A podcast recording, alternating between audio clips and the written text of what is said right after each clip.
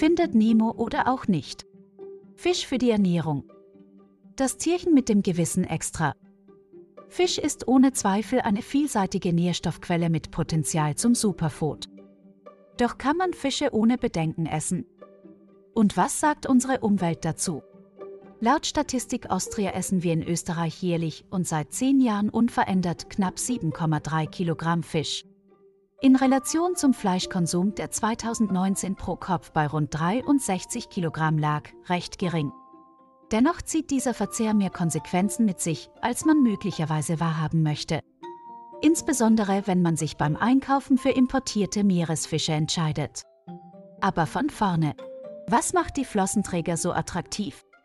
Abgesehen vom zarten und saftigen Fleisch liefert er hochwertiges Eiweiß zum Strukturerhalt des Körpers, Omega-3, Fettsäuren für unsere Herzgefäße und unser Gehirn und Jod für eine leistungsfähige Schilddrüse. Außerdem ist Fisch leicht verdaulich. Der neue Ernährungstrend Serganismus hat diese Kompetenzen erkannt. Versorgung mit Eiweiß. Spinn mir doch kein Seemannsgarn, Serganismus kennzeichnet sich durch eine überwiegend pflanzliche Ernährung, in der jedoch im Gegensatz zum Veganismus nachhaltig gewonnene Fischereiprodukte erlaubt sind, um eine ausreichende Versorgung des Körpers mit Eiweiß und Omega-3 zu gewährleisten. Ein Hauptaugenmerk liegt auf Regionalität und Tierwohl. Punkto Regionalität passen die Empfehlungen der österreichischen Gesellschaft für Ernährung ÖGE nicht ganz dazu, da es hierzulande kaum fettreiche Seefische gibt. Oder etwa doch? Doch. Es gibt Züchter, die sich beispielsweise dem Heranwachsen des Alpenlachs widmen. Dieser enthält die guten Omega-3-Fettsäuren, welche für unseren Körper eine antientzündliche Wirkung haben. Die Empfehlungen zum Verzehr von Fisch sind weltweit ähnlich bei etwa zwei Portionen, insgesamt ca. 200 Gramm pro Woche. Die Einhaltung ist hingegen ökologisch, ethisch und für einige auch geschmacklich kaum vertretbar. Wo ist nun der Haken? Missstände. Den Haken findet man nicht nur in den toten Fischen und dem Herzen unserer Umwelt, sondern auch in den Arbeitsbedingungen für alle, die in diesem Sektor tätig sind. 2015 wurden laut Global 2000 Thunfischfabriken auf soziale Missstände untersucht. Bereits damals waren sehr oft Rekrutierungsgebühren über mehrere hundert Euro zu leisten, um überhaupt eine Arbeitsstelle zu erlangen. Dazu kommt schlechte Versorgung in Krankenhäusern, Zwangsarbeit und natürlich Menschenhandel für die schwimmenden Fabriken, wo ein Weglaufen schwer möglich ist. Auch in Österreich finden wir importierte Ware solcher Fabriken, was für Konsumentinnen und Konsumenten schwer erkennbar ist. Aber auch die Bedingungen für die Tiere sind kaum in Worte zu fassen.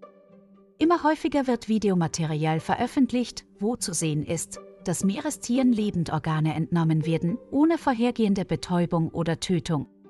Haie, Thunfische und andere Tiere werden lebend in Kisten sortiert, wo sie ersticken, was teilweise mehrere Stunden dauern kann. Ein Drittel der Meere ist bereits überfischt, fast zwei Drittel maximal genutzt.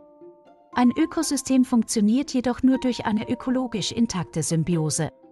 Dass dies momentan nicht der Fall ist, erkennt man an den wachsenden Todeszonen im Meer, wo der Sauerstoffgehalt des Wassers so weit absinkt, dass hier keine Tiere oder Pflanzen mehr leben können.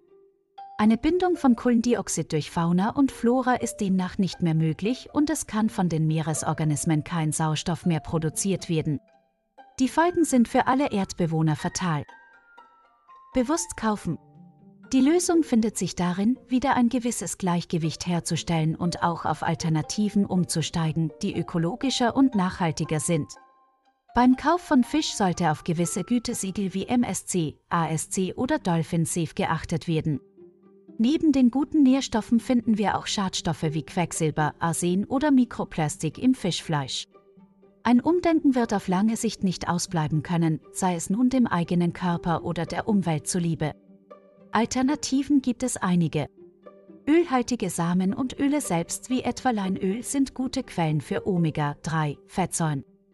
Rapsöl, Walnussöl, Sojaprodukte, Biomilchprodukte, grünes Blattgemüse wie Kohl, Spinat und Kohlsprossen sind ebenfalls eine gute Ergänzung zu einem nachhaltigen Fischkonsum. Ein gezielter Kauf regionaler und biologischer Produkte könnte ein erster Schritt in eine bessere Zukunft sein. Es gibt aber noch ein Produkt, das uns dabei eine gute Unterstützung sein kann. Alge gut, alles gut. Bereits 2018 hat diese kleine unscheinbare Pflanze einen riesigen Boom erlebt. Sie ist Lebensretter in der Not. Man hat erkannt, dass sie ein kleiner Superheld ist. Algen wachsen überall, sogar in der Wüste, da sie keine Anzuchterde benötigen. Sie bieten eine natürliche Ressource mit vielen Anwendungsmöglichkeiten, wie beispielsweise als Lebens- und Futtermittel für Kosmetika, Treibstoff und noch vieles mehr. Algen enthalten viel Eiweiß, Fettsäuren, Vitamine, Mineralien und hochwertige sekundäre Pflanzenstoffe. Des Weiteren kann man sie als Nahrungsergänzung anderen Lebensmitteln beimengen, Riegeln, Keksen, Salz oder Brot. Abfälle können durch Algen genauso reduziert werden, diese können in Biomasse umgewandelt werden und brauchen im Recyclingprozess vergleichsweise wenig Wasser. Wer Algen einmal ausprobieren möchte, sollte auf die Verzehrempfehlungen, Zubereitung, die Seriosität des Herstellers und einen nicht zu hohen Jodgehalt achten. Wie sagt man so schön, probieren geht über studieren, also auf die Alge, fertig und los. Wie viel Fisch ist gesund? Ein bis zweimal pro Woche sollte Fisch auf dem Speiseplan stehen. 80 bis 150 Gramm für die Eiweiß- und Jodversorgung und 70 Gramm fettreiche Seefische, Lachs, Makrele, Hering und so weiter für die essentiellen Omega-3-Fettsäuren. Den Fisch dünsten, dämpfen oder sanft braten.